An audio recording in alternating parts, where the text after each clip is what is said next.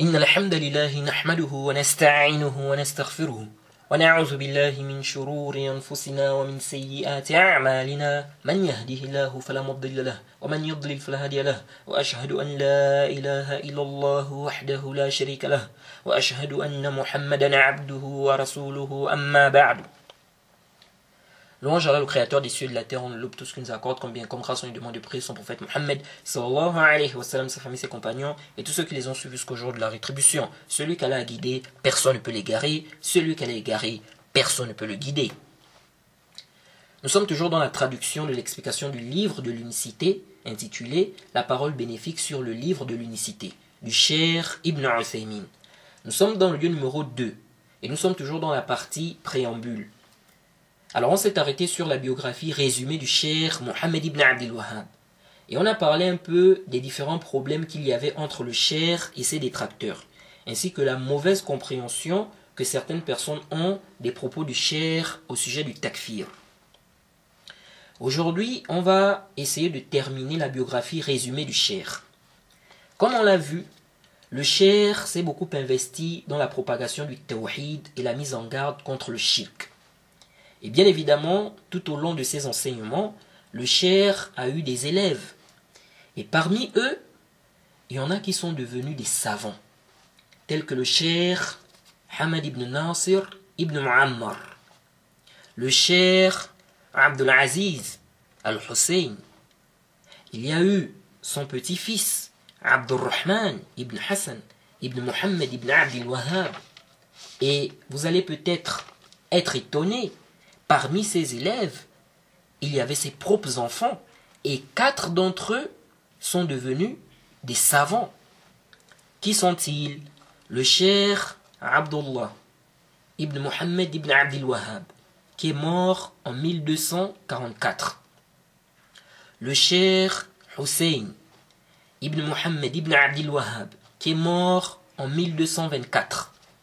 Le cher Ali Ibn Muhammad ibn Abdil Wahhab, qui est mort en 1245. Et si je ne me trompe pas, c'était le plus grand.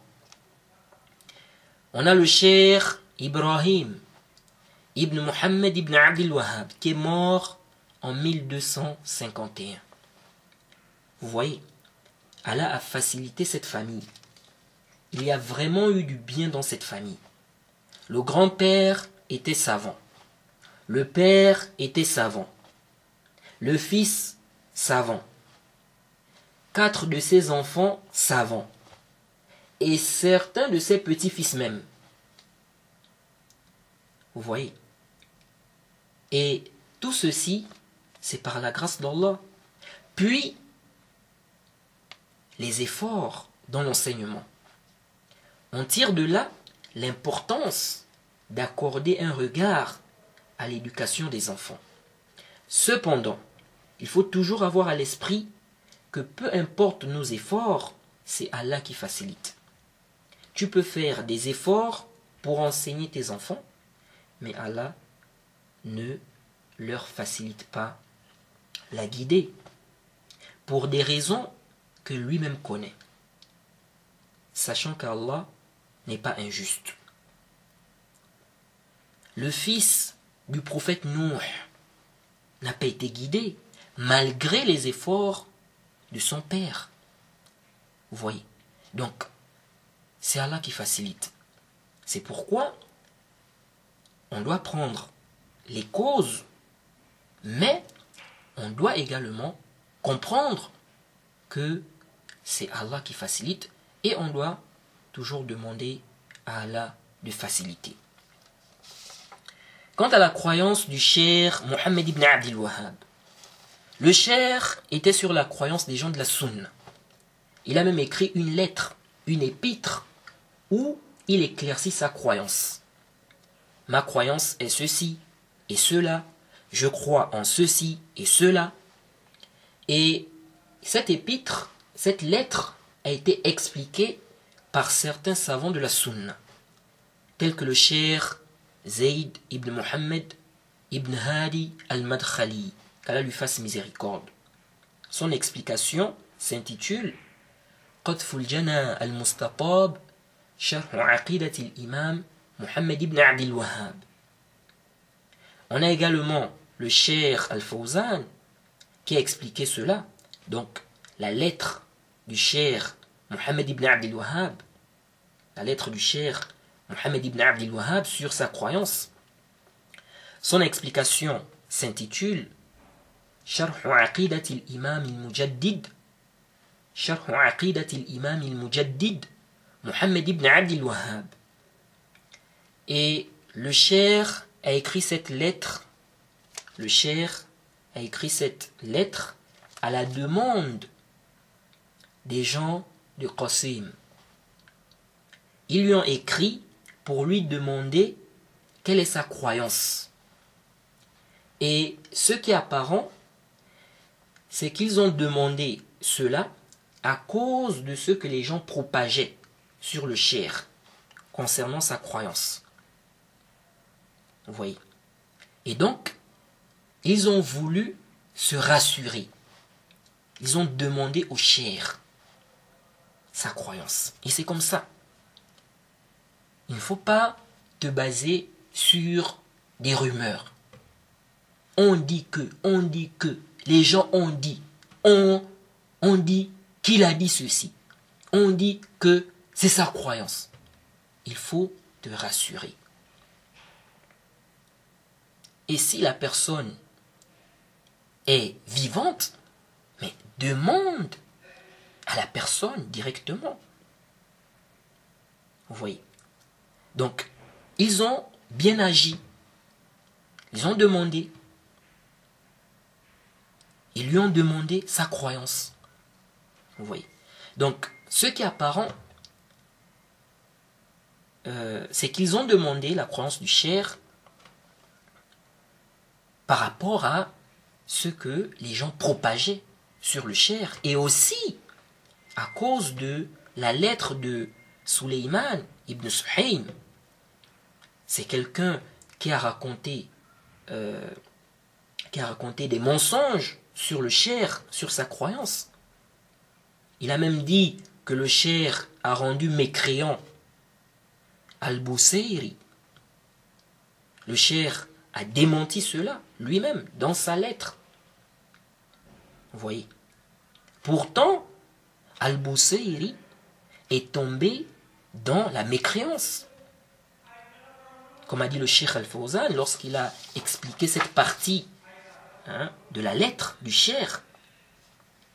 Et, c'est connu, c'est connu qu'il est tombé dans, la mécréance à travers ses propos.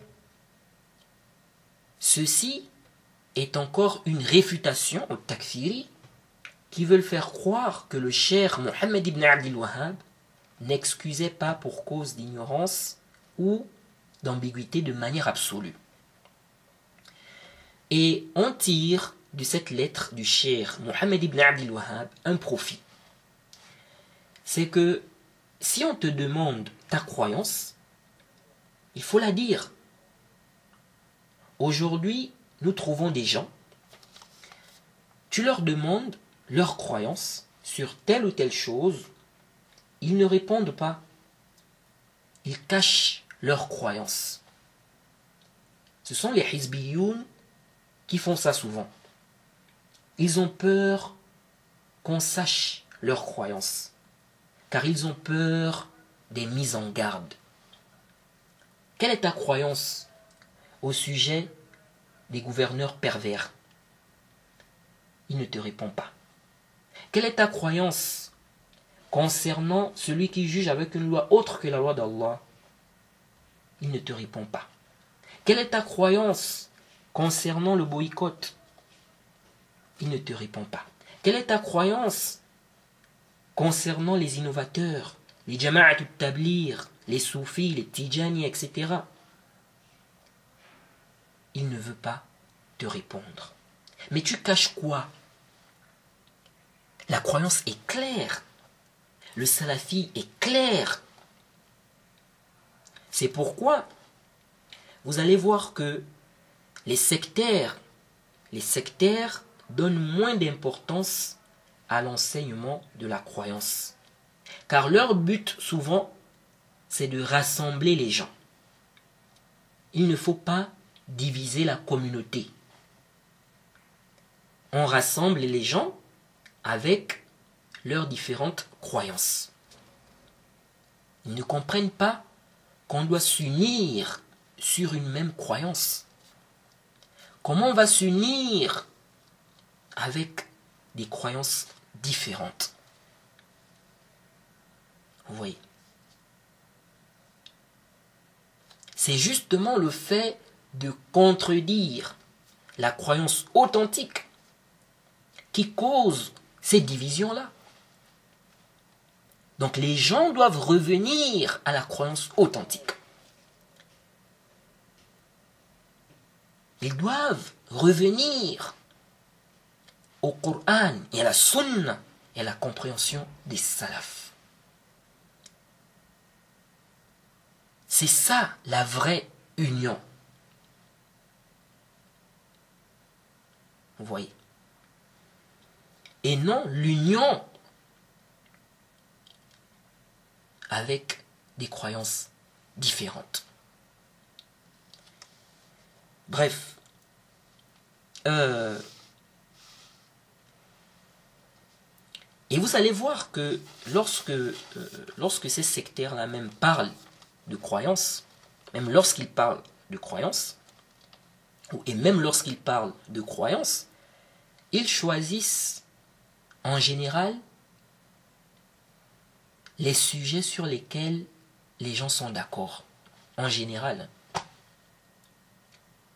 Mais les questions qui font vraiment une différence claire entre les salafis et les innovateurs, ils ne touchent pas ces sujets-là. C'est pourquoi, avec ces gens, vous n'allez pas vraiment apprendre la vérité, le vrai manhaj, le manhaj sahih. Ceux qui écoutent les sectaires là, s'ils prennent les cours des frères salafis qui ont réellement étudié et qui connaissent, hein, qui, euh, qui ont vraiment une, euh, une connaissance, s'ils écoutent les cours de ces frères-là, ils vont voir la grande différence qu'il y a.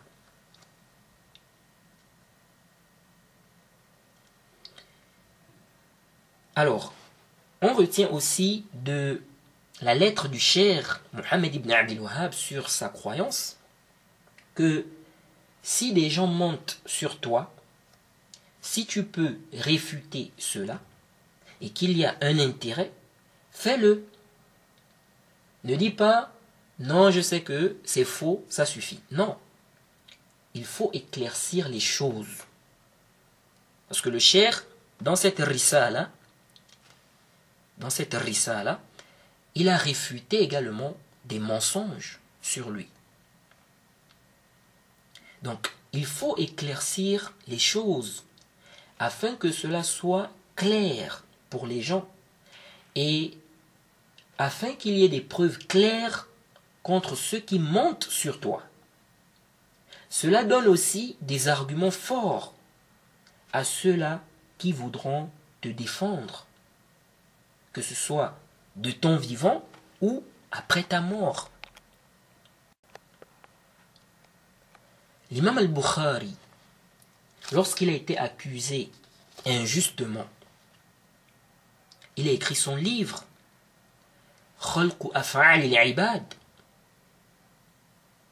Là-dedans, il a très bien éclairci sa position. Le cher Mohammed ibn Abdel Wahhab s'est lui-même défendu de son vivant. Il a réfuté beaucoup de mensonges qui lui ont été attribués. Il n'a pas fait l'orgueil ou minimiser ses mensonges. Vous voyez Surtout si on peut comprendre de tes propos ce que tu n'as pas visé. Il faut éclaircir les choses. C'est ça le manhaj.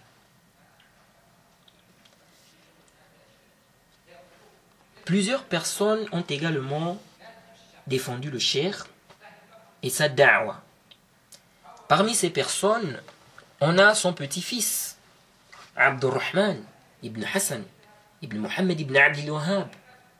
Abdurrahman ibn Hassan ibn Muhammad ibn Abdul Wahhab, qui est l'auteur de Fath al-Majid. Il a réfuté Daoud ibn Jarjis dans son livre Kashfu ma alqahu iblis min al-bahraj wa talbis ala qalbi Daoud ibn Jarjis.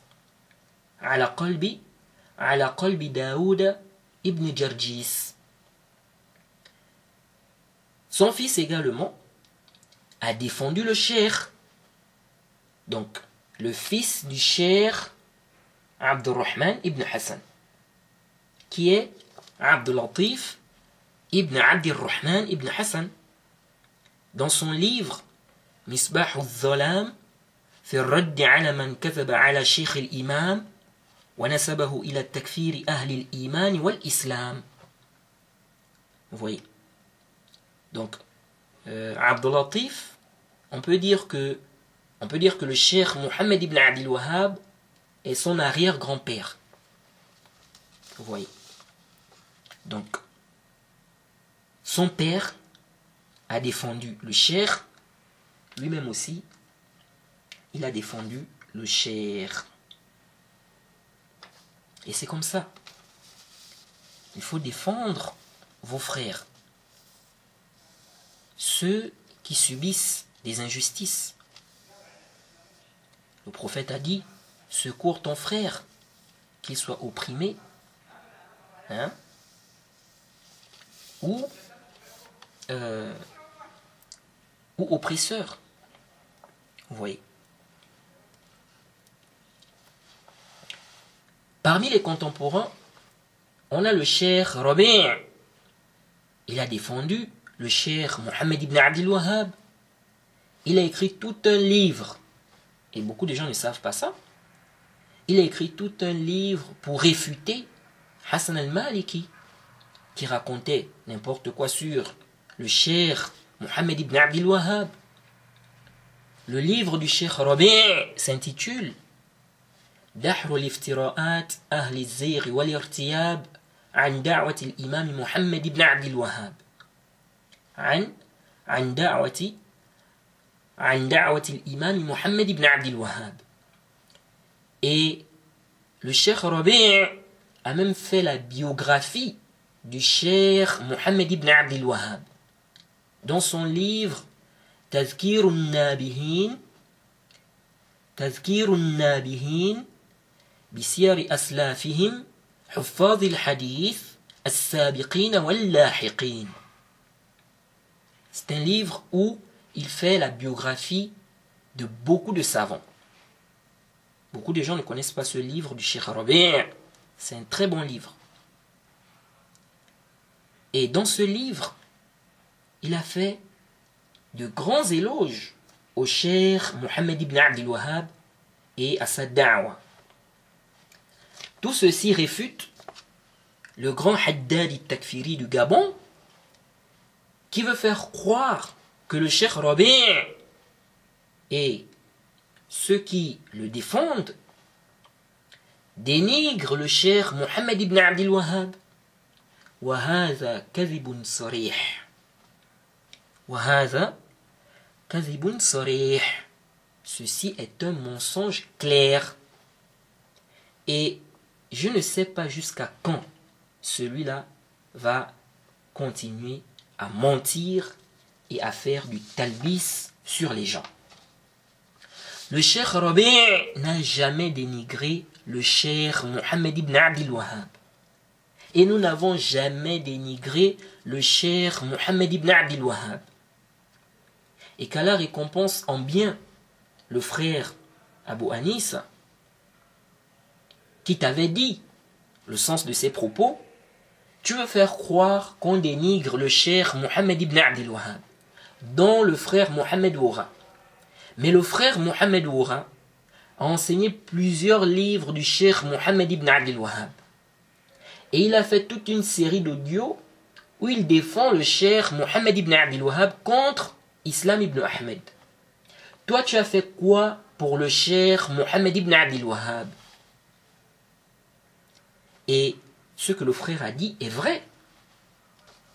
Tu veux nous faire passer à travers tes mensonges pour des gens qui dénigrent le cher Mohammed ibn Abdel Wahhab. Pourtant, c'est nous qui défendons même euh, en réalité le cher Mohammed ibn Abdel Wahhab.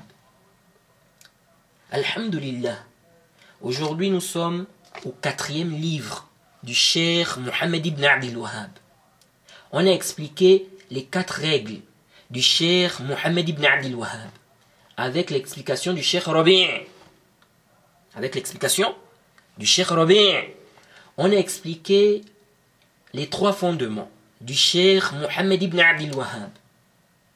On a expliqué les annulatifs de l'islam du Cheikh Mohammed ibn Abdel Wahhab. Et aujourd'hui, nous sommes sur Kitab al-Tawhid du Cheikh Mohammed ibn Abdel Wahhab. Et on n'est pas prêt de s'arrêter là avec les livres du Cheikh Mohammed ibn Abdel Wahhab. Peut-être le prochain livre sera Kashfu Shubhat, si Allah nous donne une longue vie. J'ai fait plusieurs audios pour défendre le cher Mohammed ibn Abdel Wahhab et son livre Kitab al-Tawhid et son livre Kitab al-Tawhid contre cet égaré égareur d'Islam ibn Ahmed. Vous avez fait quoi pour défendre scientifiquement le cher Mohammed ibn Abdel Wahhab? Donc, vous connaissez le cher Mohammed ibn Abdel Wahhab que lorsqu'il s'agit du udhr bil c'est ça, que lorsqu'il s'agit du udhr bil et vous croyez que le cher est sur votre position? Le cher n'est pas sur votre position. il n'est pas sur votre position concernant le jugement de celui qui délaisse la prière, ou les quatre piliers, la prière, la zakat, le jeûne, le hajj. Il n'est pas sur votre position concernant l'excuse pour cause d'ignorance. Vous dites que c'est une bid'a, que l'excuse pour cause d'ignorance dans le grand kufr, dans le grand shirk, est une bid'a. Le cher Mohammed ibn Abdel n'a jamais dit cela. Et comment pourrait-il le dire alors qu'il a des paroles claires, d'une clarté semblable au soleil, d'une clarté semblable au soleil, ou il excuse pour cause d'ignorance? Et quant à ce que certains ont déduit de la position de ces deux fils, Abdullah et Hussein, et ce qu'on peut comprendre des propos du fils de son petit-fils, qui est Abdul-Latif ibn Abdir-Rahman, c'est à revoir. Est-ce que c'était vraiment la position du cher? Et si c'était le cas, il a eu cette position-là à quel moment? Vers la fin de sa vie Ou bien dans les débuts Et même si on dit qu'il a eu cette position-là, ce n'est pas juste. On n'a pas un milieu disant que quelqu'un euh, n'est euh, quelqu'un n'est pas musulman, il n'est pas aussi mécréant. Il n'y a pas, il n'y a pas cela. Et le cher Suleiman ibn Abdillah Ibn Muhammad ibn Abdel Wahhab et le cher Suleiman ibn Sahman ont réfuté cela. Cette position-là. Quelqu'un va être, on va dire non, il n'est pas musulman, il n'est pas mécréant. Kif, il est quoi? Et on verra aussi, lorsqu'on va détailler ce sujet, l'erreur de euh, Abu dans son livre al-Jahl, à la page 233, il a attribué deux paroles au cher Mohammed ibn Abdul Wahhab, alors que ces paroles-là, n'est-ce pas, en réalité, n'étaient pas les paroles du cher Mohammed ibn Abdul Wahhab. L'une de ces paroles était la parole du cher Hamad ibn Nasir ibn Muammar. Et l'autre, c'était la parole des deux fils du cher, Abdullah et Hussein. Lui, il a attribué ces deux paroles au cher Mohammed ibn Adil Wahhab dans son livre, la page 233. Vous voyez. Bref, et on a des preuves claires. Tu oses dire que c'est une bid'a, c'est une innovation, c'est ta parole là qui est une bid'a. Ta parole disant que c'est une bid'a est une bid'a. Et naam. Les imams n'ont pas connu cela, que c'est une bid'a. Le cheikh l'Islam Ibn Taymiyyah mentionne le consensus des imams sur l'excuse pour cause d'ignorance. Le consensus. Il dit dans Majmu' al-Fatawa, au tome 11, à la page 407, وكثير من الناس قد ينشأ في الأمكنة وكثير من الناس قد ينشأ في الأمكنة والأزمنة الذي يندرس فيها كثير من علوم النبوات حتى لا يبقى من يبلغ ما بعث الله به رسوله من الكتاب والحكمة. فلا يعلم كثيرا مما يبعث الله به رسوله. ولا يكون هناك من يبلغه ذلك. ومثل هذا لا يكفر. ولهذا ولهذا اتفق الأئمة على أن من نشأ ببادية بعيدة عن أهل العلم والإيمان وكان حديث العهد بالإسلام فأنكر شيئا من هذه الأحكام الظاهرة المتواترة فإنه لا يحكم بكفره حتى يعرف ما جاء به الرسول. حتى حتى يعرف ma ja'a bihi rasoul. Le cheikh l'islam, Ibn Taymi a dit Il se peut que beaucoup de gens vivent dans des endroits et des moments où beaucoup de sciences prophétiques disparaissent, au point où il ne reste personne pour transmettre ce qu'Allah a révélé à son messager, qui est mentionné dans le Coran ou la Sunna. De ce fait, ils ignorent de nombreuses choses qu'Allah a révélées à son messager. Il n'y a personne pour les leur transmettre. De telles personnes, écoutez bien, le Cheikh l'Islam dit, de telles personnes ne sont pas mécréantes. Il dit, écoutez, hein, il dit, c'est pourquoi les imams sont unanimes.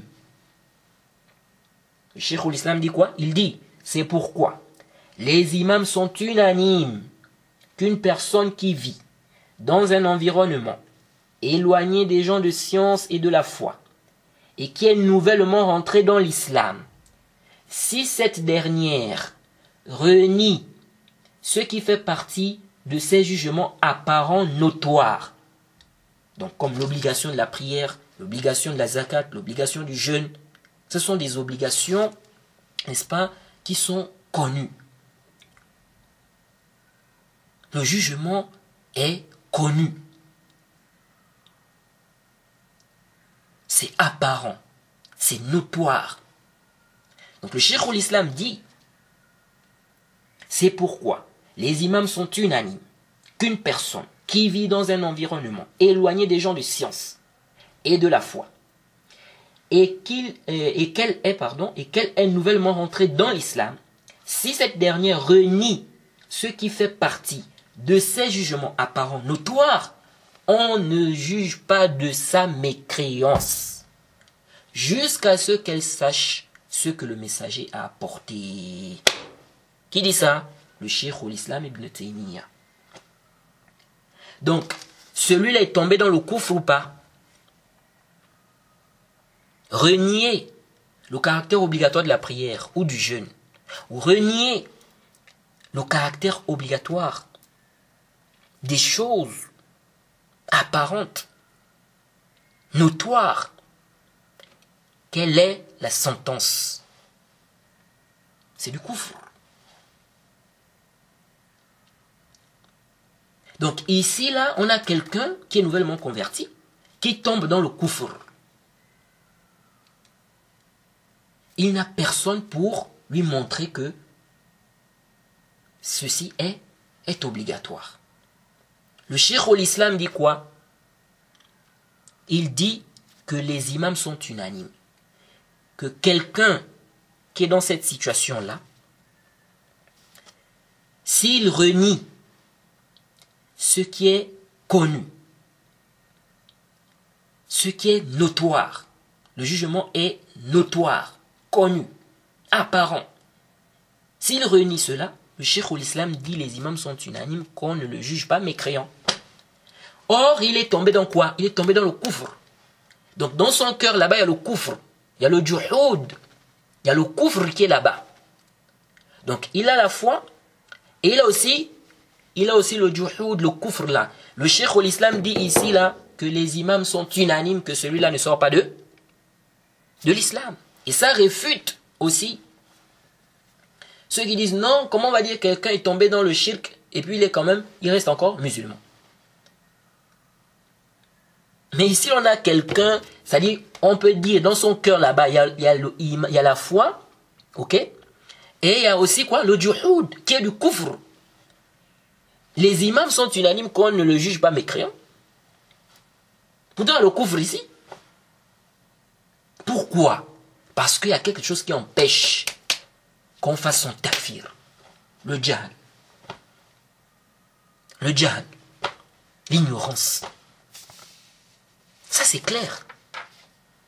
Et c'est souvent avec ce genre de paroles-là que je mets dans une situation, euh, que je mets dans une situation compliquée ceux qui accusent d'irja, ceux qui voient l'excuse pour cause d'ignorance. Comment ça?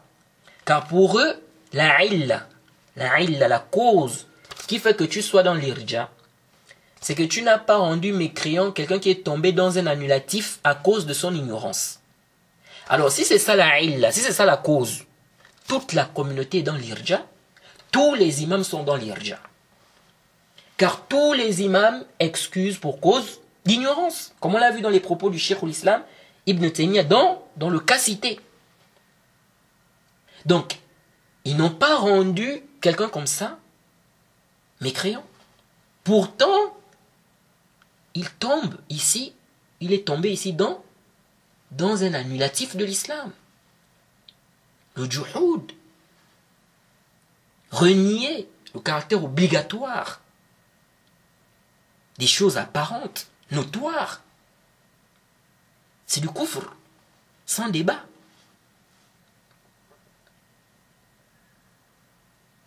Donc, ils sont tous dans l'irja. Tous les imams sont dans l'irja. Selon votre mazhab batil. Et le cheikh l'islam, Ibn Taymiyyah, lui-même, il est dans l'irja. Selon, selon votre, votre fausse voix. Au point où j'avais coincé un lors d'un débat, je lui avais dit, si la la cause pour accuser d'irja, dans cette question de Uzr Biljan, c'est le fait de ne pas rendre mécréant celui qui tombe dans un annulatif de l'islam par ignorance, alors tous les imams sont dans l'irja. Je lui ai dit, car le cheikh au a mentionné un consensus pour le cas de celui qui est nouvellement converti et qui est loin des gens de science et de la foi. Il a mentionné un consensus des imams, que celui-là, s'il renie, s'il renie des choses apparente, notoire, on ne le juge pas mécréant. Et je lui ai dit, quelqu'un qui est nouvellement converti, et il n'a personne pour lui montrer que ce qu'il fait là est interdit. c'est prohibé. Et il tombe dans cela. C'est un annulatif de l'islam. Par exemple, c'est un annulatif.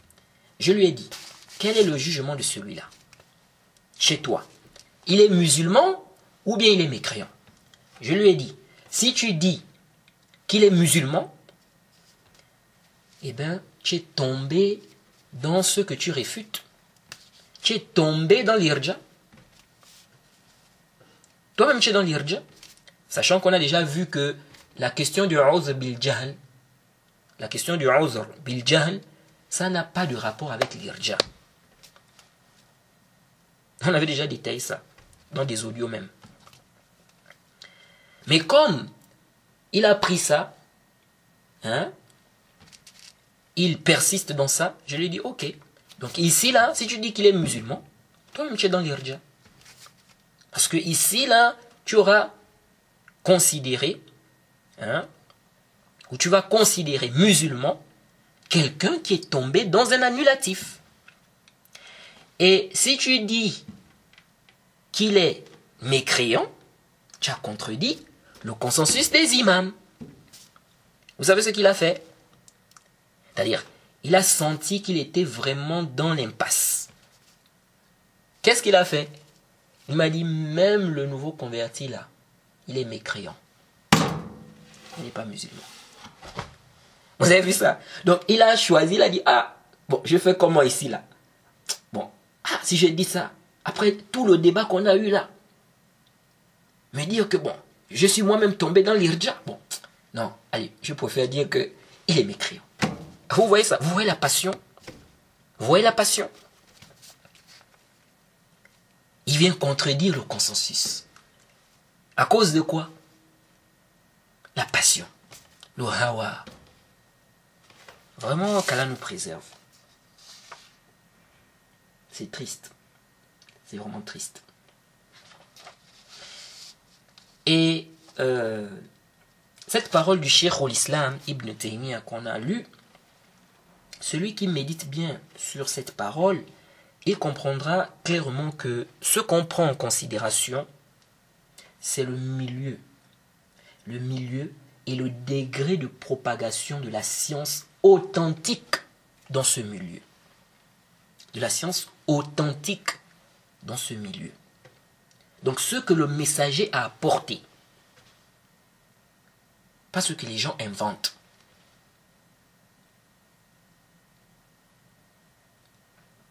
Vous voyez Ce n'est pas tant le fait que quelqu'un soit nouvellement converti, parce que certains veulent restreindre la question de l'excuse pour cause d'ignorance aux nouveaux convertis. On excuse seulement le nouveau converti. Non. Non. Et on verra même, il y a une parole du cher Mohammed ibn Abdel Wahhab que beaucoup de gens, n'est-ce pas, euh, c'est-à-dire sur laquelle, bien, beaucoup de gens se basent sur cette parole du cher Mohammed ibn Abdel Wahhab, mais ils n'ont pas compris cette parole en réalité. Une parole où le cher s'adresse à des gens en leur disant Qu'est-ce qui vous cause problème? Et il parle du, du qiyam, le hujja, du fahm et tout ça. Les gens ont pris ça, ils n'ont pas bien saisi les propos du cher.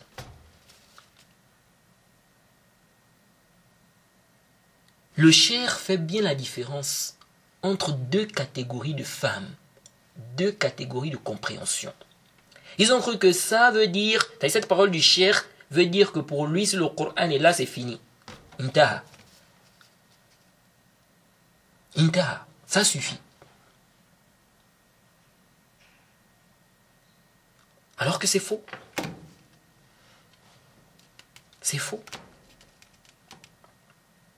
Et on verra cette parole du cher en détail. On va décortiquer, comme on dit, cette parole pour voir la réalité de cette parole.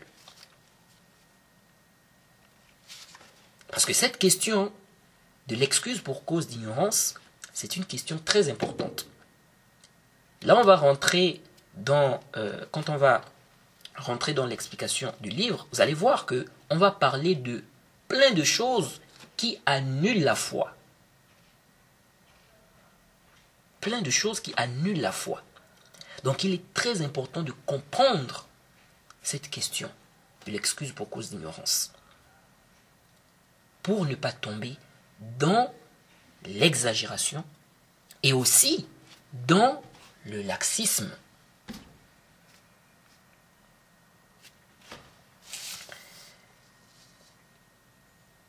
Donc, euh, ceux qui disent, eh bien ceux qui veulent restreindre l'excuse pour cause d'ignorance euh, aux, nouveaux convertis, ça, ça ne tient pas. Hein. En général, on donne ça comme exemple, le nouveau converti. Lèche, pourquoi?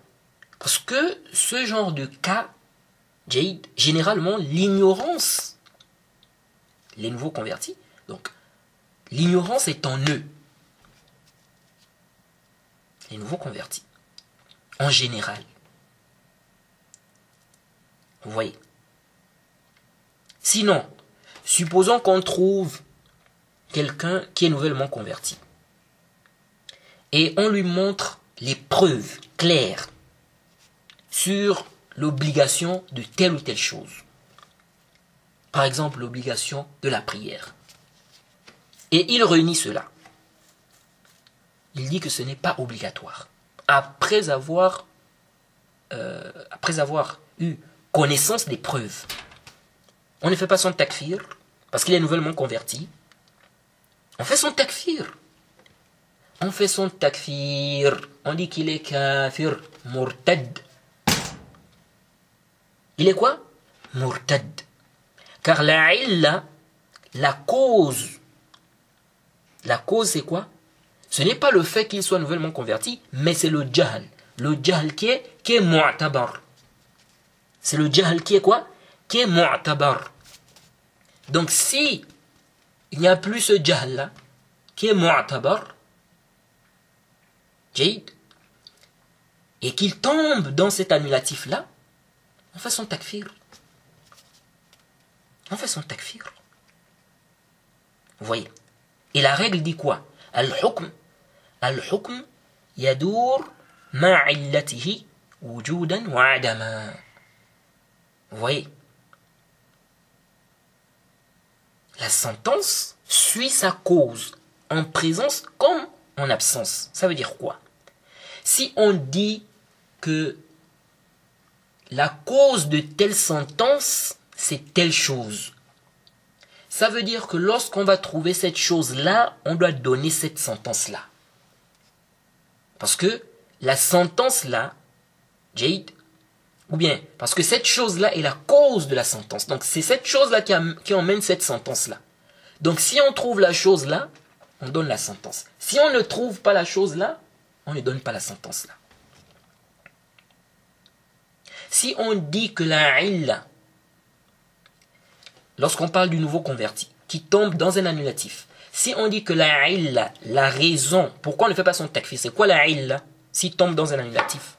Si on dit que la illa, c'est parce qu'il est nouvellement converti, c'est ça la illa, ce n'est pas le jahl. La illa, ça veut dire que le nouveau converti pourra même renier tout ce qu'il veut dans le din, on ne va pas faire son takfir. Les pourquoi Parce qu'il est nouvellement converti. Vous voyez ça? Donc vous voyez que ça c'est complètement bordel. Ce n'est pas ça la illa. Mais si on dit que la illa c'est le jahl, ah, c'est le jahl. Donc ça veut dire quoi? Ça veut dire que si le nouveau converti tombe dans un annulatif, on ne va pas faire son, son takfir. À cause de quoi? Du jahl. Mais si on se rend compte qu'il a connaissance, il n'est pas ignorant, on va faire son takfir même s'il est, même s'il est nouvellement converti. Même s'il est nouvellement converti. Jade, c'est très important de comprendre ça. Donc souvent on donne l'exemple du nouveau converti parce qu'en général le nouveau converti, il est ignorant de beaucoup de choses. En général. Ce n'est pas pour dire que la pour ne pas faire le tekfir, c'est parce qu'il est nouvellement converti. S'il est nouvellement converti, il a connaissance. La chose est claire pour lui. Malgré ça, il renie. On va dire non, ne fait pas son takfir parce qu'il est nouvellement converti. Vous voyez. Donc, il est très important de comprendre les usul. Parce que les usul, ça vous aide à voir des positions qui ne sont pas justes. Beaucoup de gens prennent des positions Jade, des positions qui ne sont pas justes parce qu'ils ne comprennent pas bien les usul. Ou bien ils ont été distraits. Quelqu'un peut connaître la chose, mais la personne n'a pas fait attention. Oui. Mais le bon signe, c'est quoi? Le bon signe que quelqu'un veut, veut, veut, du bien, veut, il veut le bien, c'est que lorsqu'il a connaissance, il revient.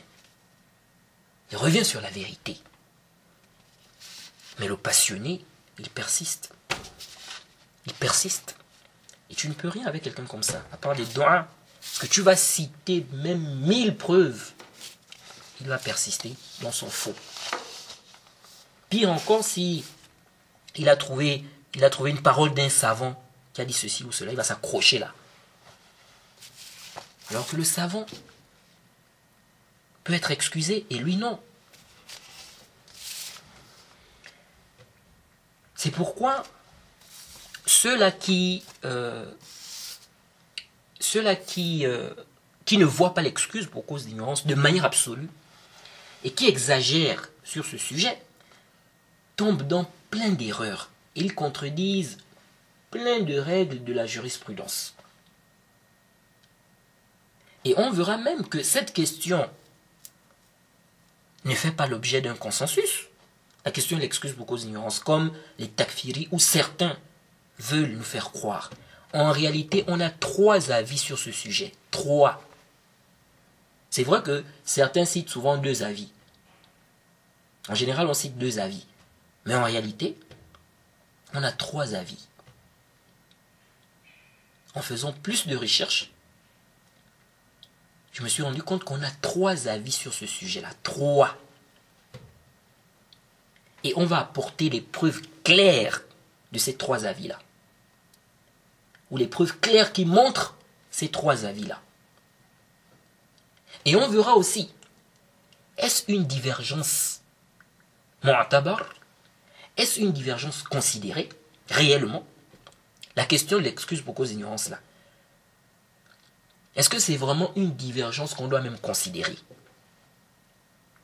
En d'autres termes, est-ce que ceux qui disent qu'il n'y a pas d'excuse pour cause d'ignorance dans les fondements du din ou dans le shirk, pour ceux qui font la différence, est-ce qu'on doit prendre en compte leurs paroles ou bien on doit les réfuter Les réfuter à fond et considérer qu'ils sont sur une position qui n'est pas juste et qui ne doit pas du tout être considérée. Car on va aller creuser la base même de cette position-là. Ils ont pris cette position-là où en réalité?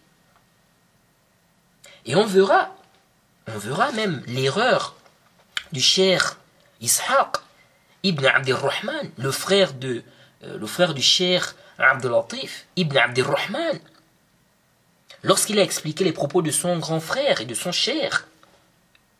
Donc le cher Ishaq, lorsqu'il a expliqué les propos de son grand frère Abdul-Latif et de son arrière-grand-père, le cheikh Mohammed ibn Abdel Wahhab. Et ceci, si réellement c'est lui qui a écrit le livre en question, parce que son livre-là est devenu une base pour les takfiri, hein, tels qu'Al-Hazimi et ses suiveurs, et aussi ceux-là qui ne voient pas excuse pour cause d'ignorance. Ils ont pris ce livre, le livre du Cheikh Ishaq ibn Abdelrahman. Ils ont, lui, il a même fait le charh. Al-Hazimi, il a fait le charh même de ça. Ils ont pris ce livre-là comme étant une base. Tout ce que tu vas apporter là comme parole des savants là, ils vont philosopher, philosopher, philosopher, philosopher. Vous voyez Vraiment, qu'Allah nous aide nous aide. Bref, la question de l'excuse pour cause d'ignorance, on reviendra sur cela en détail dans la série d'audio Les paroles textuelles refutant les ambiguïtés, les troubles provenant des Haddadiyya. ou dans ce livre, lorsqu'on va lire une parole du cher Mohammed ibn Abdel Wahhab, une parole du cher Mohammed ibn Abdel Wahhab sur ce sujet-là. Parce que le cher en parle. Il parle de l'excuse pour cause d'ignorance dans le livre. Et on verra l'erreur qui a été faite par beaucoup de gens en expliquant cette parole du cher Mohammed ibn Abdel Wahhab. Et même moi auparavant, j'avais compris cette parole du cher Mohammed ibn Abdel Wahhab comme certains gens de science ont expliqué.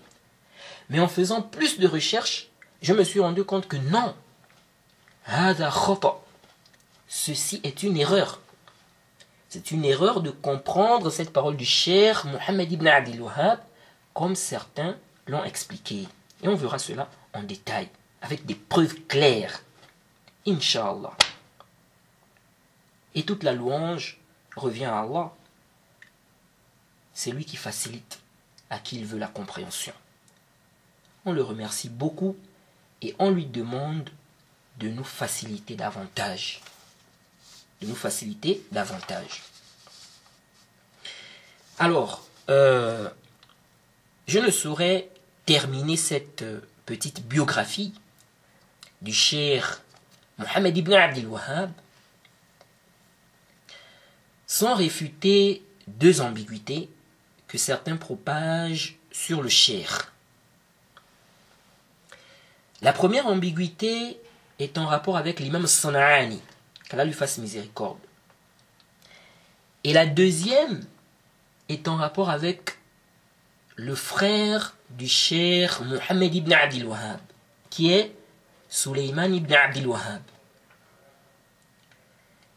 Alors on commence avec l'ambiguïté en rapport avec l'imam Sana'ani. L'imam Sana'ani a eu à faire des éloges au cher Mohammed ibn Abdel Wahhab. Alors on propage de lui qu'il est revenu sur ses éloges, qu'il a changé de position. Où se trouve cette parole Dans des vers. On dit qu'il a écrit des vers où il dit رجعت عن النظم الذي قلت في النجد رجعت رجعت عفوا رجعت عن النظم الذي قلت في النجد فقد صح لي عنه خلاف الذي عندي. فقد صح لي فقد صح لي عنه فقد صح لي عنه خلاف الذي عندي. ظننت به خيرا إلى آخره. Donc on nous dit qu'il a dit Je suis revenu sur ma parole que j'ai dite dans mes vers. رجعت عن النظم Jade, je suis revenu sur ma parole que j'ai dite dans mes vers au sujet du Najdi, c'est-à-dire du Cheikh Mohammed ibn Abdel Wahhab. فقد صح لي عنه خلاف الذي عندي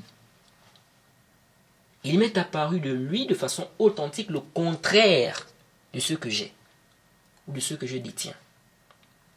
J'ai cru qu'il était quelqu'un de bien jusqu'à la fin des vers. Alors, tout d'abord, il y a tout un débat entre les gens de science sur l'authenticité de ces vers. Est-ce que ces vers ont bien été écrits par l'imam Sana'ani Certains savants disent que c'est prouvé, et souvent ils se basent sur euh, le fait que l'imam euh, sur le fait que l'imam Sheokani a fait mention de cela. Bien évidemment, l'imam Sheokani a défendu le cheikh Mohammed ibn Abdel Wahhab. Et certains gens de science disent que ce n'est pas prouvé. Certains disent même que c'est plutôt le petit-fils de l'imam Sana'ani Yusuf ibn Ibrahim al-Amir, que c'est lui qui aurait rédigé ces vers, et il a attribué cela mensongèrement à son grand-père, et il a même expliqué ces vers-là, Yusuf là. On dit soi-disant, bon, il avait une haine hein, envers la da'wa du cher Mohammed ibn Abdel Wahhab. Allah est le plus savant. Et le cher Suleiman ibn Sahman a fait un rad assez vers dans un livre intitulé Tabri'atu Shaykhain. Donc le cher Mohamed ibn Abdel Wahhab et l'imam Sana'ani. On peut dire ici euh, l'innocence des deux chers. Vous voyez. Pour lui, ces vers sont euh, mensongèrement attribués à l'imam Sana'ani.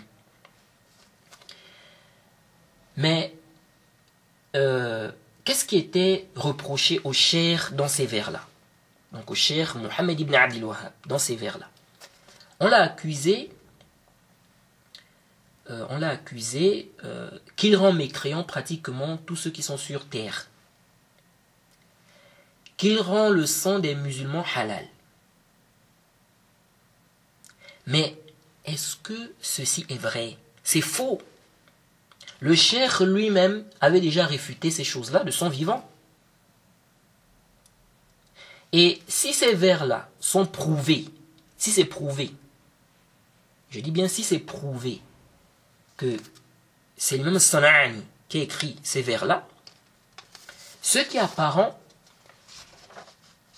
c'est que des gens ont menti à l'imam Sana'ani, que le cher Mohammed ibn Abdel Wahhab rend mécréant tous ceux qui sont sur terre. Tous ceux qui sont sur terre.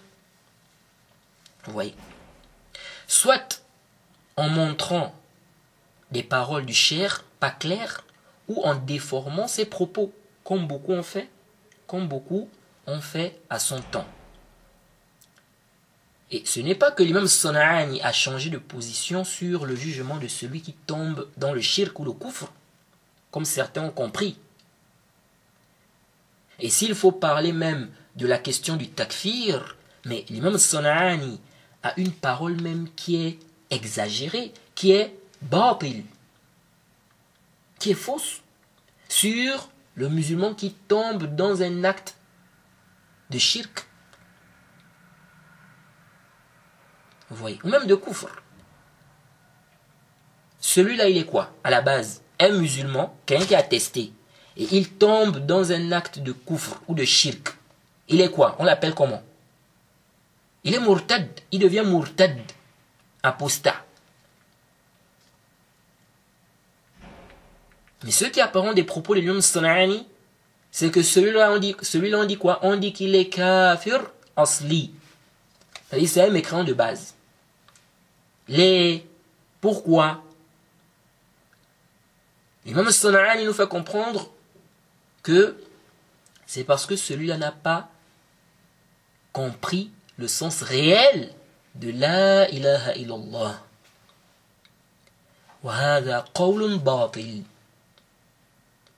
Ceci est une parole caduque, nulle. Et ça contredit le ijma', ça contredit le consensus. Et certains takfiris aujourd'hui ont cette compréhension-là.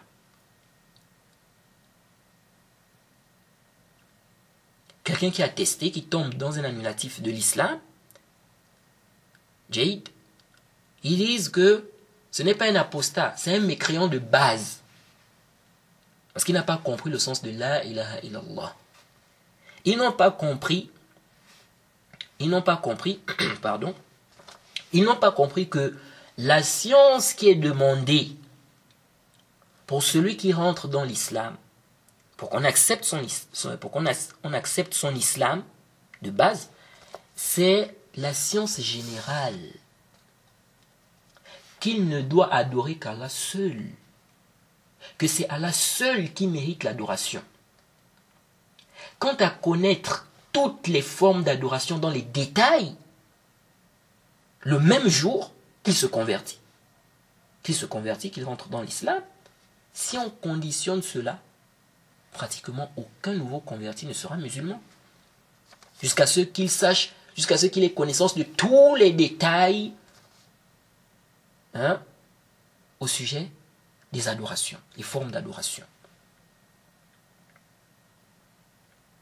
Vous voyez C'est pourquoi on a posé la question au cher Abdurrazak, Afifi, qu'Allah lui fasse miséricorde, qui était à l'époque du Cher bin Baz dans le comité permanent des grands savants d'Arabie Saoudite, on lui a dit ceci. Est-ce que la science qu'on mentionne comme condition de la ilaha illallah est une science générale, que c'est Allah seul qui mérite l'adoration, ou il s'agit d'une science détaillée, que l'immolation est une adoration, le vœu? Écoutez la réponse du cher. Il a dit, la science qu'on mentionne comme condition est une science générale non détaillée. Ça, c'est dans les Fatawa wa Rasail hein, Razak, page 370. Donc, c'est ça. Donc, la personne a une connaissance. Lorsqu'elle rentre dans l'islam, elle doit avoir cette connaissance générale-là. Afin qu'on accepte son islam. Maintenant, elle va commencer à apprendre dans les détails, les détails, les détails, les formes d'adoration, etc. Il y a des gens qui sont musulmans, même parmi ceux-là qui parlent de, de, de, a pas, ceux qui disent que non, il n'y a pas d'excuse là, pour cause d'ignorance là. Beaucoup parmi eux ont même, ont même découvert des formes d'adoration des années et des années après leur conversion.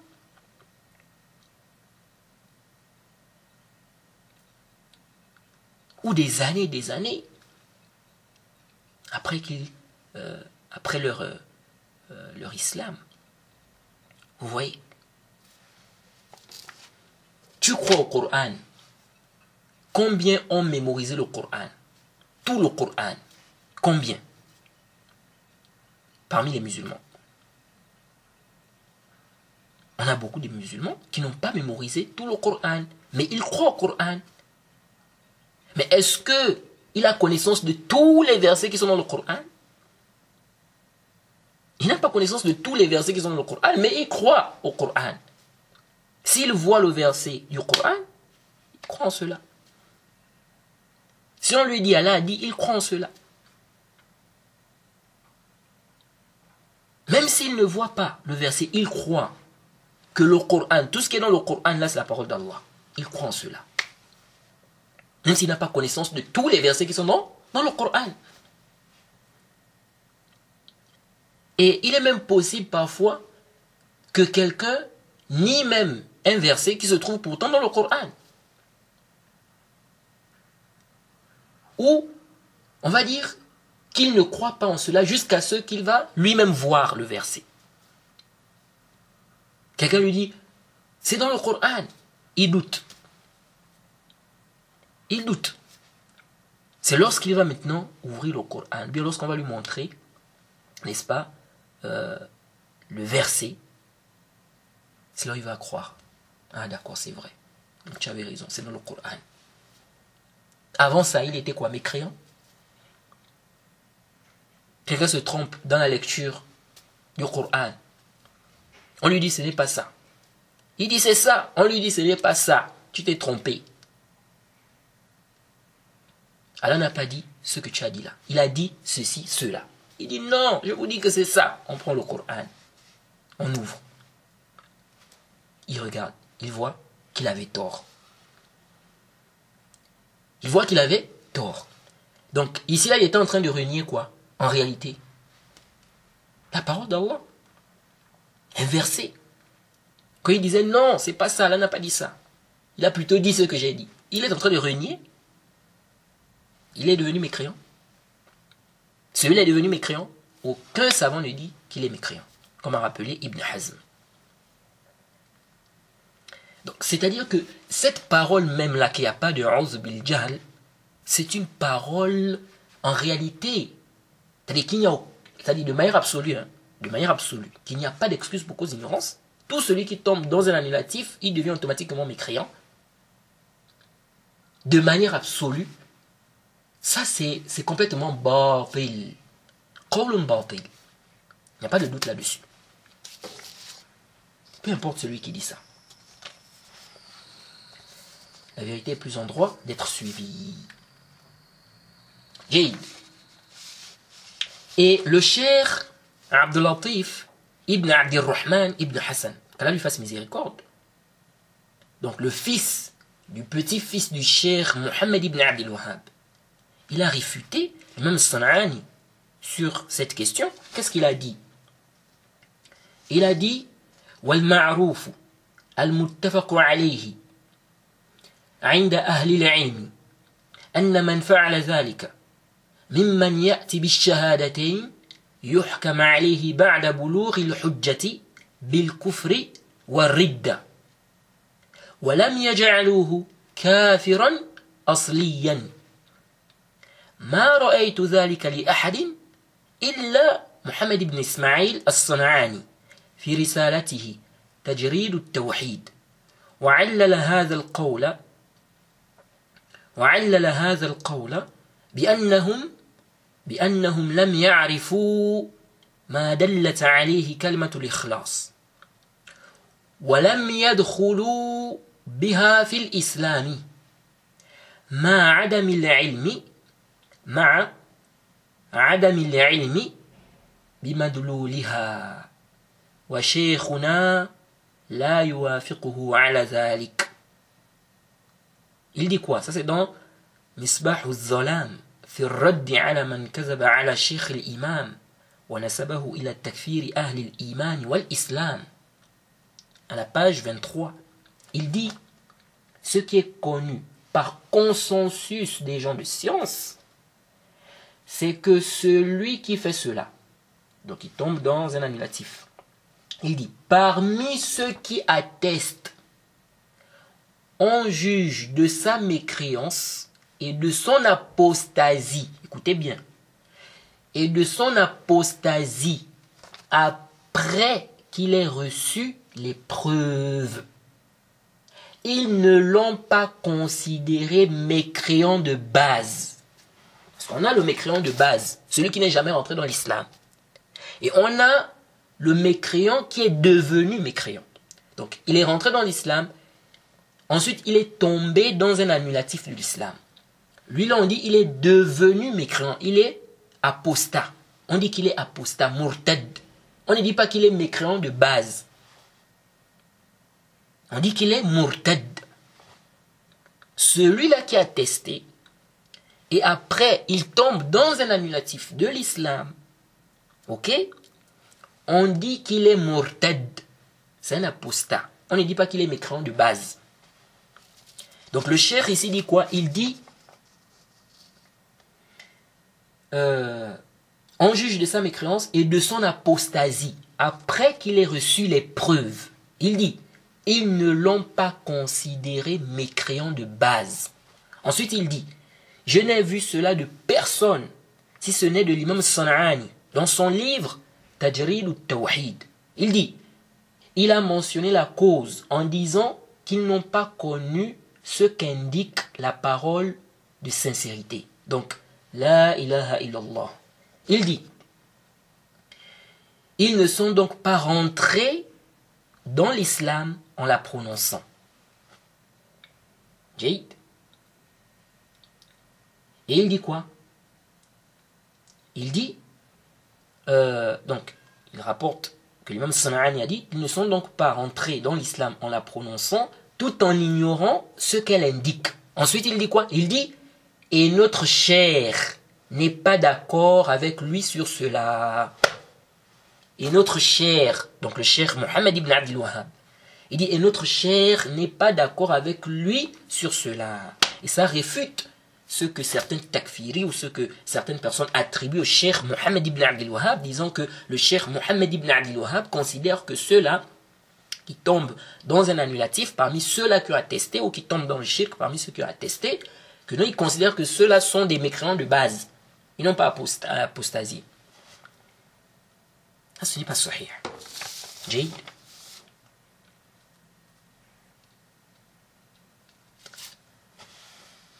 Jade. Et vraiment, il faut faire attention. La question du takfir, ce n'est pas du tout une petite question. Il faut vraiment faire attention. C'est pourquoi on va voir que qu'est-ce qui est pire? Parce qu'il y a certains takfiris qui veulent embrouiller les gens. Ils veulent embrouiller certains ignorants. Qu'est-ce qui est pire entre se tromper en considérant mécréant quelqu'un qui est musulman, Jade, entre ça et se tromper en considérant un musulman de base, hein, un musulman de base, on ne parle pas des mais ceux qui ne sont jamais entrés dans l'islam. Entre, c'est-à-dire, qu'est-ce qui est pire entre considérer, entre se tromper, se tromper en considérant, mécréant un musulman, ok? Il est réellement musulman. La personne s'est trompée, la personne a considéré ce musulman-là comme étant un mécréant. Qu'est-ce qui est pire entre ça et se tromper en considérant qu'un musulman de base, Jade, qui est tombé dans un annulatif, ok, est toujours musulman, alors qu'en réalité il n'est plus musulman. C'est-à-dire, qu'est-ce qui est pire entre les deux erreurs-là? Je ne sais pas si je me fais comprendre. Ce qui est pire, comme certains gens de science ont dit, c'est le premier cas. C'est le premier cas, l'éche. Parce que le deuxième cas est en rapport avec le droit d'Allah. Et on a plein de preuves où Allah dit qu'il pardonne les erreurs de cette communauté. Celui qui a fait des efforts, il a fait ses efforts, il a fait, euh, il a fait ce qu'il devait faire, ok Il s'est trompé, il est pardonné. Jade. Mais le premier cas qu'on a cité, c'est en rapport avec deux droits. Le droit d'Allah et le droit de la créature. Parce que lorsque tu considères mécréant quelqu'un qui est musulman, tu as été injuste envers lui. Tu as commis une injustice envers lui. Mais si quelqu'un est tombé dans un, annulatif de l'islam, toi, tu as considéré qu'il est toujours musulman. Par erreur. Parce que tu estimes qu'il est excusé. Mais en réalité, il n'est pas excusé auprès d'Allah, par exemple. Mais toi, tu t'es basé sur ce qui est apparent. Tu as vu qu'il était, il était, tu as vu qu'il était excusé. Donc, tu t'es trompé. Jade, tu as vu les paroles des savants, tu t'es basé aussi sur les paroles des savants et tout ça, tout ça. Bon, tu as vu que bon, celui-là, il est excusé. Mais en réalité, auprès d'Allah, il n'est pas excusé. Toi, tu ne sais pas. Donc, tu t'es trompé. Donc, le jugement d'Allah, le jugement que tu as donné en fait, n'est pas le jugement d'Allah en réalité. Tu t'es trompé. Ok? En faisant ça, est-ce que tu as causé une injustice à celui-là? Au contraire, même tu, tu euh, comment on dit, euh, tu, euh, tu lui as même fait du bien. Voilà. Vous voyez. Par contre, dans le premier cas,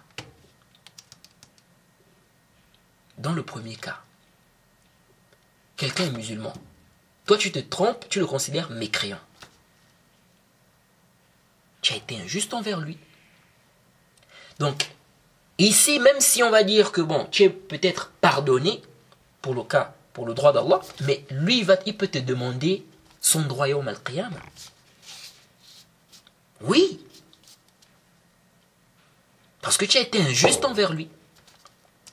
Parce que lorsque tu considères quelqu'un de mécréant, il y a plein de ahkam qui découlent de là.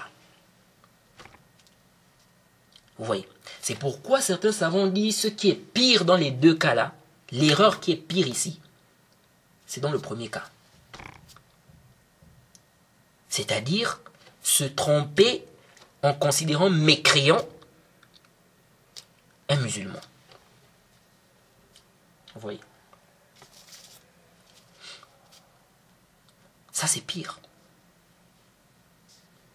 La personne, il est possible que la personne euh, soit, euh, soit excusée auprès d'Allah, mais c'est un danger. C'est un risque et c'est un danger.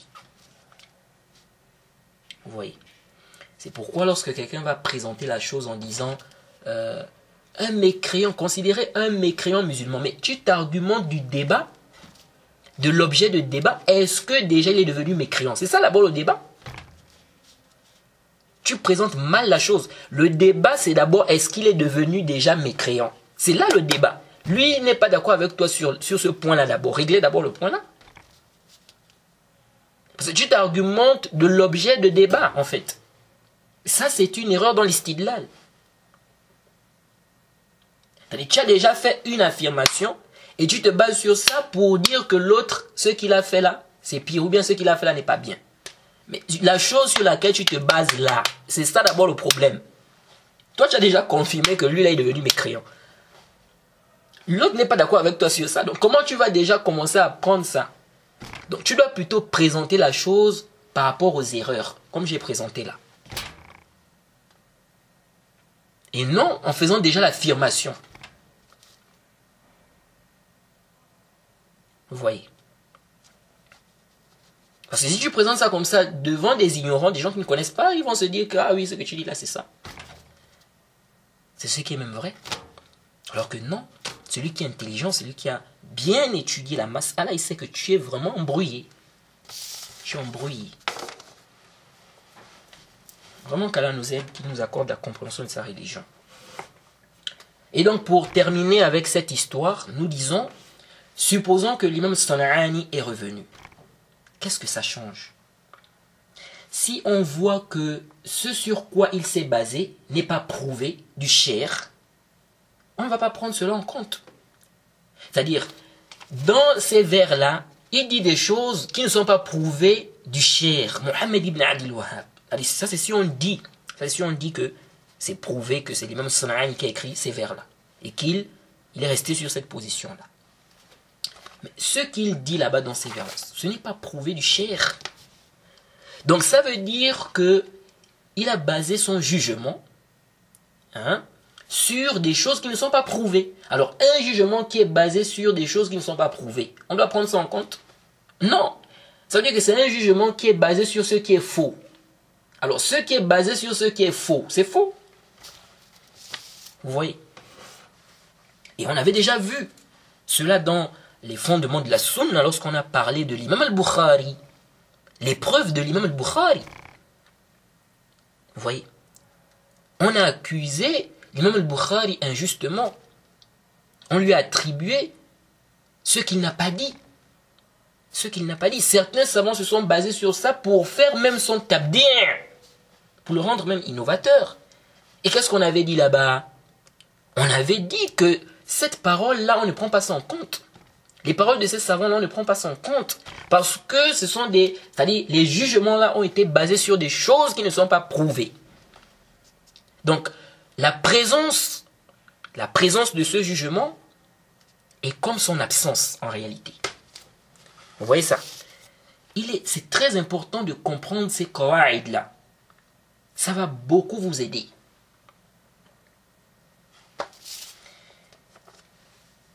Et on doit rester ferme sur le haqq, ferme sur la vérité. C'est comme maintenant.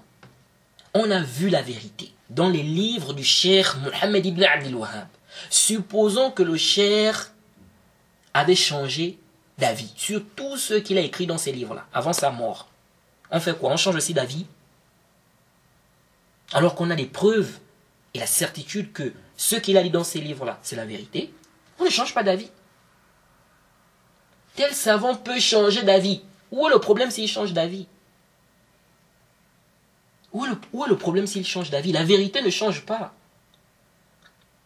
Si ce qu'il avait dit avant là, c'était la vérité, nous on ne va pas changer d'avis parce que lui il a changé d'avis. Non. Nous on suit le haqq, on suit la vérité. On n'a pas le droit de délaisser la vérité parce qu'un tel a changé d'avis, ou bien parce que tel savant a changé d'avis. Non. Naam, s'il a changé d'avis il était sur une position qui n'était pas juste. Ensuite, il a changé d'avis pour suivre ce qui est juste. Non. Et nous, on n'avait pas connaissance. Après, on a eu connaissance.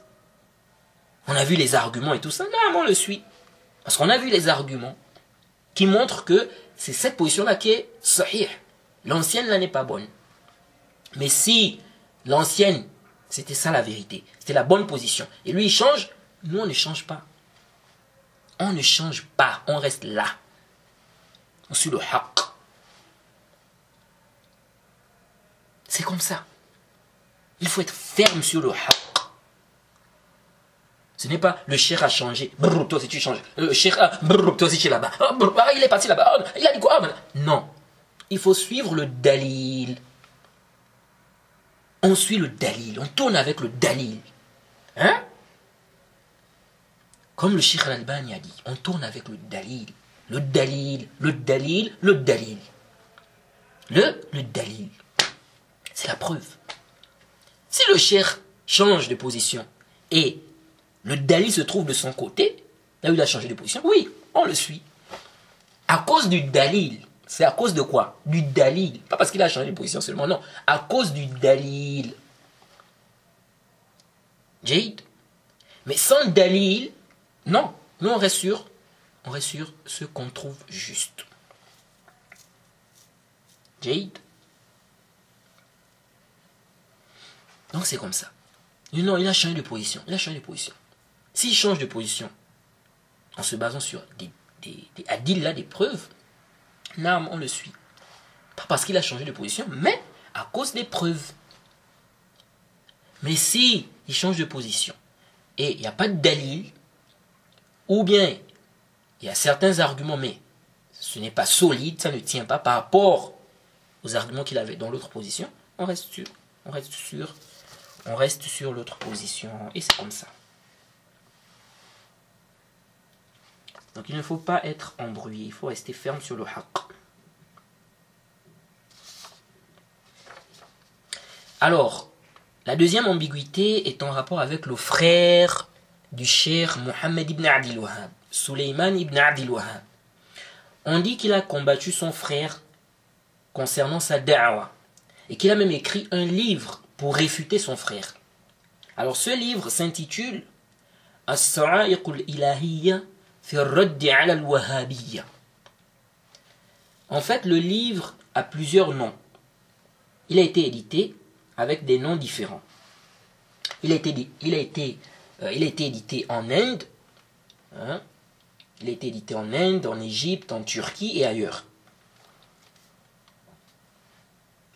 Certains disent que le vrai nom du livre, ce n'est pas ça que ce nom a été mis après. Car au temps du Cher, du Cheikh Mohammed ibn Adil Wahhab, il n'y avait pas cette appellation de Wahhabiyya. L'appellation là est venue de la part des ennemis du Cher. Bon, ça aussi, ça peut être discutable. Car on a un poète au nom de Humaydan, du temps du Cher, Mohammed ibn Adil Wahhab, qui a utilisé le terme Wahhabi dans, un de ses vers. Il a dit euh, ma qala al-Wahhabi wa Suis ce que al-Wahhabi et les autres ont dit. Mais il n'a pas utilisé Wahhabiyya. Mais vous êtes sans ignorer que Wahhabi c'est le singulier. Certains euh, certains ont dit le vrai titre du livre, c'est Fasl al-Khitab fi raddi euh, ala Muhammad, ibn Abd al-Wahhab. Fasl al-Khitab fi raddi ala Muhammad ibn Abd al-Wahhab. Et il y a d'autres titres encore qu'on donne à ce livre. Mais Allah le plus savant, peut-être que l'auteur du livre n'a pas mis un titre. C'est ce qui explique tout cela. Allah est le plus savant. Car à la base, ce livre est une lettre. C'est une lettre de l'auteur à celui qu'on appelle Hassan ibn Aidan, qui était du côté du cher Mohammed ibn Abdil Wahhab. Mais une longue lettre, car ça fait près de 60 pages, ou un peu plus ou un peu moins. Il est donc possible, et Allah est le plus savant, que les différents titres là ont été mis par les éditeurs. Et ça, c'est quelque chose qui est connu. Parfois, quelqu'un écrit un livre ou une lettre, ça n'a pas de titre. Celui qui va éditer, parfois après la mort même de l'auteur, met un titre par rapport au contenu du livre. Et parfois, pour que le livre puisse bien se vendre, pour que le livre puisse bien se vendre, il choisit un titre qui va attirer les gens. Parfois même, à l'époque, les éditeurs pouvaient changer les titres. Soit ils demandent à l'auteur de changer, car le titre euh, peut ne pas attirer la clientèle, et lui aussi cherche l'argent, vous voyez donc euh, l'éditeur, ou lui-même il change, vous voyez. Dans tous les cas, ce qui nous intéresse ici, c'est le contenu du livre et l'authenticité du livre là. Alors, est-ce que déjà c'est réellement le livre du frère du cher Mohammed ibn Abdel Wahhab? Donc, le livre de Suleiman ibn Abdel Wahhab. Les chercheurs, les historiens divergent en deux paroles. Certains affirment, certains affirment que c'est lui qui a écrit ça, d'autres non. Allez le plus savant, je n'ai pas trouvé, euh, je n'ai pas trouvé vraiment de preuves claires justifiant que c'est lui qui a écrit cela. Donc pour moi, il est possible qu'il ait écrit cela, il est possible que non. Mais c'est confirmé par des savants dignes de confiance, qui ont vécu à l'époque des deux frères, que le frère du cher, donc du cher Mohammed ibn Abdel Wahhab, n'était pas d'accord avec son frère sur certaines questions en rapport avec la croyance. Mais pour revenir euh, au livre dont on parlait, qu'est-ce qui s'y trouve En résumé, l'auteur du livre disait que Hassan ibn Aidan et ceux qui étaient avec le cher, donc le cher Mohammed ibn Abdel Wahhab, car il parlait euh, de manière générale de leur groupe, donc il faisait comprendre dans le livre euh, que ce groupe-là, donc, qu'il hein, contredisait le consensus. Ça, c'est pas prouvé. Qu'ils se sont mis euh, à faire l'ijtihad alors qu'ils n'ont pas atteint ce niveau. Et il mentionnait plusieurs conditions même euh, qu'on pourrait, c'est-à-dire on pourrait même dire que ça, c'est-à-dire on ne peut même pas trouver ça, ces conditions-là, il est même difficile de trouver ça même sur... Euh, de trouver ça chez Abu Bakr. Vous voyez ça Et il disait que le musulman qui invoque un mort, c'est dans le livre, hein, il disait que le musulman qui invoque un mort, ou qui fait un vœu pour lui, ou qui immole pour autre qu'Allah, il ne sort pas de l'islam. Car ce qu'il a fait là, c'est du petit shirk, et non du grand shirk. Et il disait, où avez-vous eu que c'est du grand shirk? Vous voyez. Bon, on verra ce sujet-là en détail dans le livre, Inch'Allah. Et ce qu'il a dit là n'est pas sahih. Vous voyez. Et on va détailler, n'est-ce pas, cette question tout au long de la traduction du livre. Parce que le cher, n'est-ce pas, nous parle, euh, il parle beaucoup de, euh, du shirk dans l'adoration dans ce livre. Et il a même prétendu, donc l'auteur du livre, il a même prétendu, donc le livre qui est attribué à Suleiman ibn Abdel Wahhab, il a même prétendu qu'il y a un consensus que celui qui immole pour autre qu'Allah ne sort pas de l'islam. Vous voyez. Et il disait dans le livre aussi que ceux qui sont avec le cher et le cher lui-même, le cher Mohammed ibn Abdel Wahhab, rendent mécréants ceux qui les contredisent. Si les gens les contredisent, ils vont faire leur takfir, car ils n'ont pas été d'accord avec eux. Ceci est faux le cheikh faisait le takfir, donc le cheikh Mohammed ibn Abdel Wahhab faisait le takfir de celui dont la preuve, ou bien de celui dont les preuves sur son takfir sont confirmées. Ce n'est pas un problème de euh, parce qu'il euh, parce qu'il les contredit.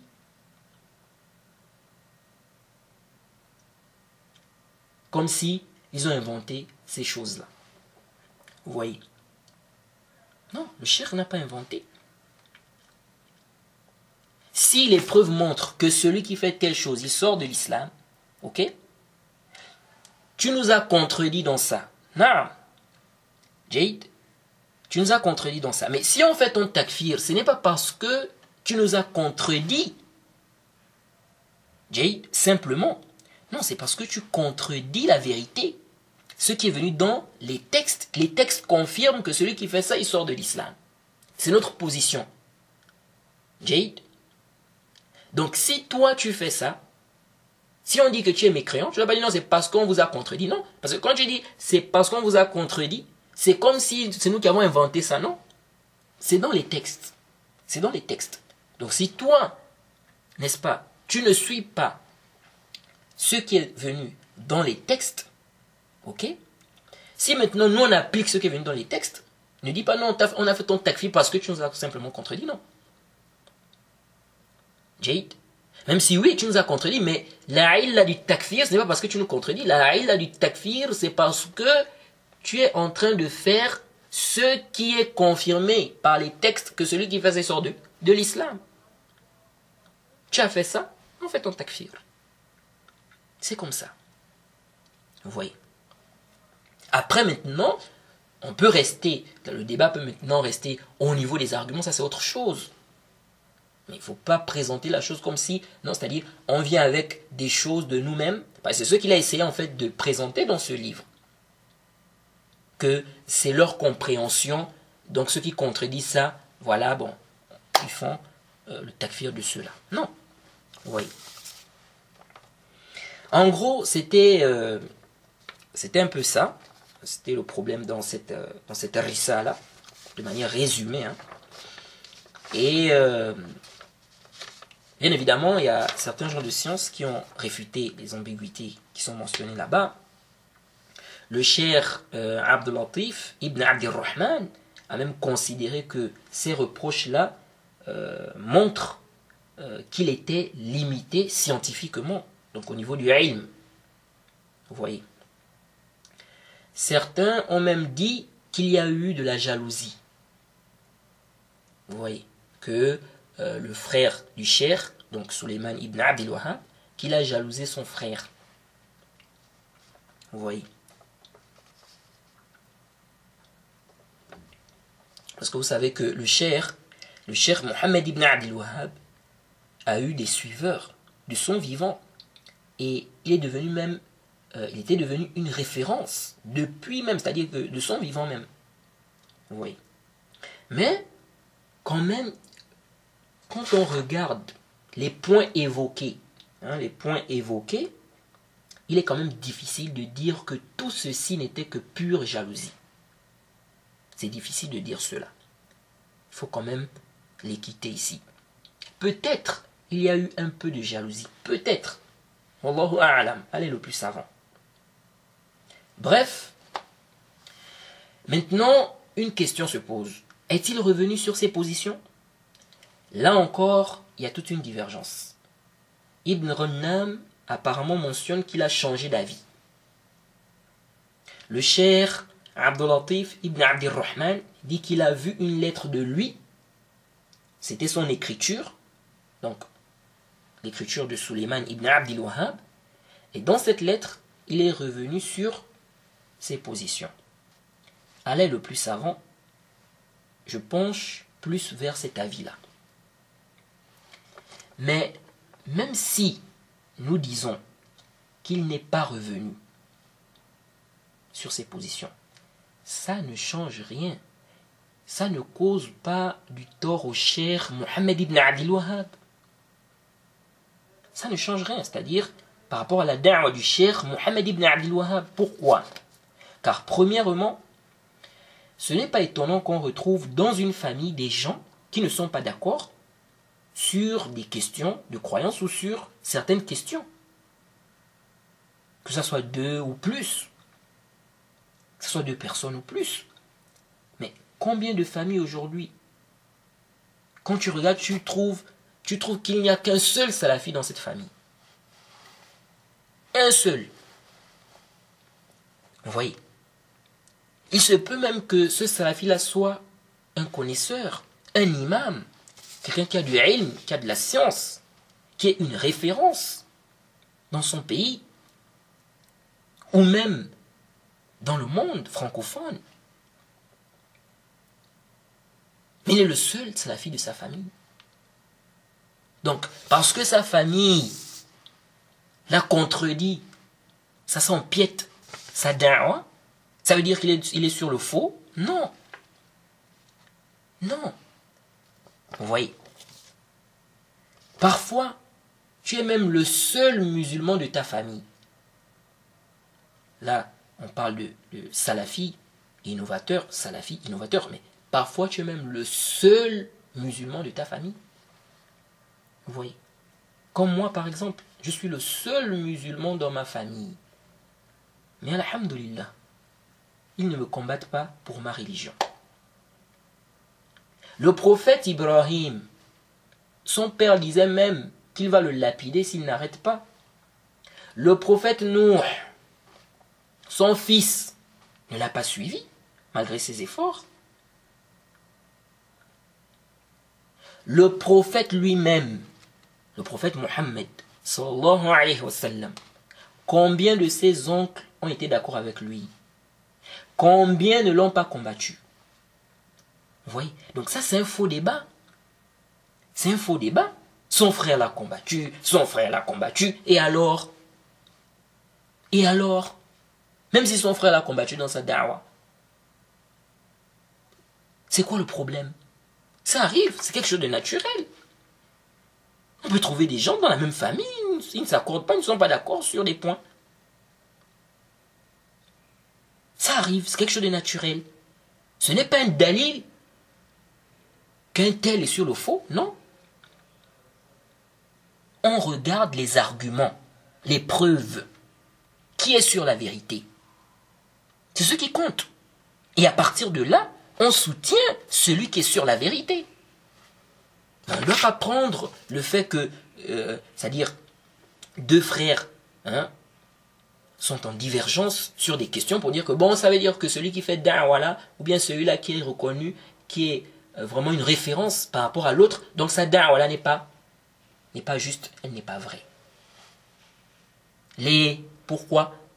Parce que son frère l'a combattu, parce que son frère le combat, parce que, ça c'est quoi, c'est ça? Ça c'est quel dalil? C'est pas un dalil. Ce n'est pas un dalil. Jade. Donc, qu'il soit revenu donc Suleiman ibn Abdel Wahhab, ou pas, ça ne change rien par rapport à la da'wa du cher. C'est-à-dire que ça n'empiète pas sa da'wa. Le cher est responsable de ce qu'il a dit dans ses koutoub. Jade. Et ces livres sont là, on peut regarder. Est-ce qu'il a contredit le Coran, la Sunna, la compréhension des salafs? Montrez-nous. S'il s'est trompé sur tel ou tel point, on va dire, bon, ici là, il s'est trompé, on ne le suit pas dans ça. Comme on le fait avec tous nos savants. Le savant n'est pas infaillible. Et on va voir dans Kitab Tawhid, quand on va commencer euh, l'explication, la traduction du livre du Cher, n'est-ce pas euh, traduction du livre, donc avec l'explication du Cher Ibn Uthaymin, on va voir, il y a des points, on ne sera pas d'accord avec le Cher, Mohammed Ibn Abdul Wahhab, on verra cela. C'est comme ça. Mais ça ne rabaisse pas son rang. C'est un savant de la sunna, sans débat. En tout cas chez les gens de la sunna. Alors pour finir, euh, avec cette biographie succincte, je le dis car s'il faut parler de la vie du cher en détail, hein, vraiment, euh, donc de sa vie, sa da'wa, etc., on aura peut-être besoin de 4 ou 5 audios comme ça. Mais je crois qu'on a dit quand même l'essentiel, l'essentiel à retenir. Alors, le cher a eu une forte maladie vers la fin du mois de Shawwal en 1206 et cette maladie est restée avec lui jusqu'à la fin du mois de Zilqa'da. Et c'est là où il est mort qu'Allah lui fasse miséricorde. Le cheikh a laissé derrière lui plusieurs livres. Parmi ces livres, euh, Fadlul Islam, Masailul Jahiliya, Ahadithul Ahkam, Kashfu Shubhat, les trois fondements, les six fondements, Nawaqidul Islam, Kitab, euh, Kitabul Kaba'ir, Ahadithul Fitan, Kitab Tawhid et plein d'autres livres. il a vraiment revivifié le tawhid à son temps. Qu'Allah lui fasse miséricorde, lui pardonne ses erreurs et qu'il lui donne le paradis. Alors, on s'arrête ici. Euh, le prochain cours, on parlera de la biographie succincte du cher Ibn Uthaymin, puis on parlera euh, du livre, donc Kitab et aussi de l'explication du cher Ibn Uthaymin. Et après, je crois qu'on pourra rentrer dans euh, l'explication du livre. Ou la traduction de l'explication du cher Ibn Uthaymin.